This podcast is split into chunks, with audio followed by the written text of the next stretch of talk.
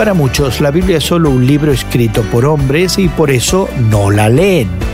Los cristianos, sin embargo, la reverencian como palabra de Dios y tampoco la leen. Al parecer, solo uno de cada tres cristianos lee diariamente la Biblia.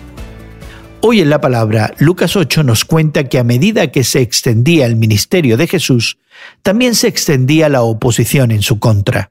Quizás por eso, tratando de definir lo que significaba verdaderamente ser su discípulo, Cristo contó la parábola del camino, la piedra, el matorral y la tierra fértil.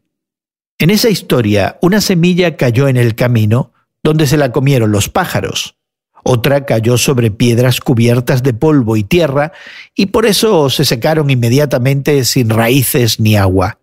Otra cayó entre malas hierbas que crecen por todos lados y la ahogaron antes de crecer. La semilla final cayó en buena tierra y rindió una extraordinaria cosecha. Pero, ¿cuál es el significado de esa historia? Jesús explicó que la semilla era la palabra de Dios y que los diferentes terrenos eran ejemplo de cómo la gente responde a su mensaje dependiendo de la disposición y la entrega del corazón de cada uno. Cuando sus familiares llegaron y estaban tratando de verlo, Jesús dijo que él se sentía aún más cercano de los que son tierra fértil, aquellos que reciben y viven de acuerdo a la palabra de Dios. ¿Y tú, qué tipo de terreno eres?